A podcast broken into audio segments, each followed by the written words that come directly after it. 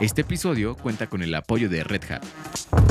Red Hat es la compañía líder mundial en soluciones open source que permite una gestión eficiente y escalable de la computación en la nube.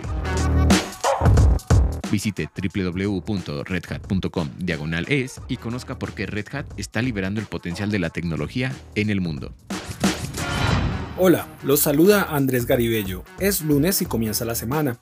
Hablaremos sobre por qué duele el alto costo de vida que vive Colombia y cuáles son los efectos. Además, la española Hanoi Morillo, vicepresidenta de la banca digital de Scotiabank, inversionista y ahora en el Shark Tank Colombia, nos habla sobre la clave para tener una organización más incluyente. Y Paola Villar, editora de Bloomberg Línea en Perú, nos presenta los hechos más relevantes de la semana en América Latina. Bienvenidos a la Estrategia del Día, edición Colombia. Lo que debes saber. Tres datos para empezar el día. El primero, la tasa representativa del mercado amanece en 3.948 pesos con 33 centavos por dólar. El segundo, en las próximas horas, sea este lunes o el martes, se conocerá la decisión de la superfinanciera sobre si da vía libre o no a la OPA Logilinski para el Grupo Sur. Entre tanto, este viernes 9 de diciembre será la reunión extraordinaria de la Junta Directiva del Grupo Sura. También se podría saber si se consolida o no la llegada a un socio estratégico, de pronto de Perú o Chile, para que el GEA pueda competirle a Logilinski. El tercer dato, desde hoy, Bloomberg Línea llega con su formación a un nuevo país, el noveno de su operación, Ecuador. Este será liderado por Ángela Meléndez desde Quito. Ahora los ecuatorianos podrán tener la mejor información de negocios y economía de la región. ¿De qué estamos hablando? Este fin de semana el DANA informó que la inflación para el mes de noviembre quedó en 5,26% en lo corrido del año, dato que no se veía desde el 2017. Es más alto de lo que se creía y los analistas la ubicaban en 4,93%. Esto no es una buena noticia especialmente para las familias más pobres, quienes ven hoy que el dinero que ganaban hace unos meses ya no les alcanza para lo mismo. De hecho, el tema es más grave aún debido a que tal como lo reveló el DAN el sábado pasado, los alimentos y el arriendo se han encarecido. En realidad la inflación de los colombianos pobres es tres veces mayor ahora que a inicios de año, lo que empeora las cosas para los menos favorecidos. En noviembre del 2021 la inflación anual de los hogares pobres fue de 6,38%, es decir, estuvo 1,12 puntos porcentuales por encima del dato registrado para el total nacional, que recordemos fue de 5,26%. Mientras tanto, la inflación de los hogares de ingresos altos estuvo en 1,15 puntos porcentuales por debajo del promedio nacional, al registrar 4,11% en el mes de referencia. El efecto también se sentirá en la mesa de concertación del salario mínimo, donde hay una presión para que ya llegue al millón de pesos en el 2022, e igualmente tendrá efectos en la Junta del Banco de la República que deberá definir tasas, por un lado con una inflación en las nubes y por otro con la incertidumbre de la variante Omicron. Voces Bloomberg Línea.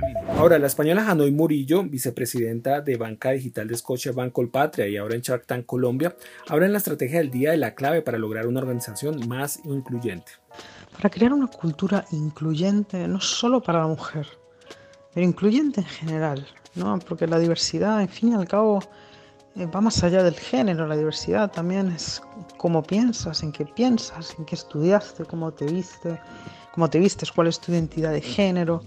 Entonces, para hacer una cultura inclusiva en todos los aspectos, ¿sí? más allá incluso de la mujer, es muy importante desde mi punto de vista entender ese concepto de crear una cultura donde la gente se sienta segura a nivel psicológico. Esto es, que sientas seguridad de ser tú misma, tú mismo, que sientas la seguridad de tomar riesgos, de levantar la mano, de proponer ideas, de dar feedback constructivo a cualquier nivel de la organización, de tomar riesgos.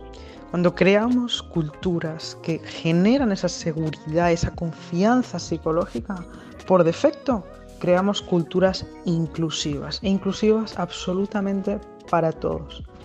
Gracias Hanoi. Ahora Paola Villar, editora de Bloomberg Línea en Perú, habla sobre los hechos más importantes que vienen esta semana en América Latina. Hola Andrés, ¿cómo estás? Saludos desde Lima y vamos con la agenda de esta semana para los países de Latinoamérica. Empezando con Chile, este martes 6 de diciembre se va a dar a conocer los datos de inflación del mes de noviembre. Bloomberg Economics prevé que la cifra aumente a 6,6% desde el 6% anterior, excluyendo los precios de alimentos y de la energía. La inflación podría tener un alza de 5,4% desde el 5,1% pasado. Por otro lado, también se va a dar a conocer la balanza comercial chilena y se espera que se concrete superávit de 350 millones de dólares en noviembre comparado al déficit que hubo en octubre de 352 millones de dólares y al superávit de 1.898 millones de dólares del año anterior. En México este martes se va a tener la información desde el Instituto Nacional de Estadística y Geografía sobre la inversión fija bruta. Este indicador registraría un incremento de 9,9% en septiembre respecto al mismo periodo del 2020. Por otro lado, también se va a tener datos sobre la inflación en México este jueves, la cual continuaría con una racha alcista a un 7,2% en noviembre, de acuerdo a Bloomberg Economics. El miércoles en Brasil vamos a tener la decisión sobre la política monetaria desde su Banco Central. La expectativa, ante las expectativas justamente de inflación que se mantienen altas, es que se dé una subida de 150 puntos básicos hasta el 9,25%. En tanto, el Instituto Brasileño de Geografía y Estadística va a entregar el viernes de esta semana el dato para con la, con la, actualización de la inflación en Brasil, justamente en línea con otras economías que hemos comentado de Latinoamérica.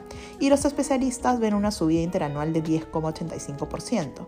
Si se confirma este resultado para la economía más grande de Latinoamérica, la inflación de 12 meses se colocaría en su nivel más alto desde noviembre del 2003. Una cifra importante, pero como sabemos, inflación viene siendo un problema para muchos países a nivel global. Finalmente, aquí en Perú, el jueves 9 de diciembre se va a conocer la decisión de política monetaria del Banco Central de Reserva.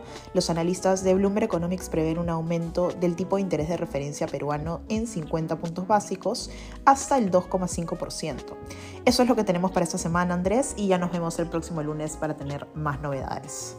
Gracias Paola. Ahora, ¿qué mejor que irnos con una frase para reflexionar? La dijo Luis Carlos Sarmiento Angulo en entrevista con Vicky Dávila en la revista Semana sobre las reformas tributarias. Si a las empresas las atormentan todos los años aumentándole los impuestos, cambiando las reglas del juego, poniéndoles más compromisos, amenazándolas con sanciones, aplicando sanciones penales muchas veces muy discutibles, pues así es muy difícil. ¿Qué opina? Los invito a seguir la mejor información de actualidad, economía y negocios en el sitio bloomberlinia.com en nuestras redes sociales. Regístrese a nuestra newsletter diaria Línea de Partida. Y si quiere que tratemos algún tema en este podcast, escríbame por Twitter a agaribellog. Y no olvide que acá está la información independiente que une a América Latina. Nos escuchamos mañana. Esta fue la estrategia del día Colombia dirigido por Andrés Garibello, producido por Arturo Luna y Daniel Hernández. Que tengas buen día.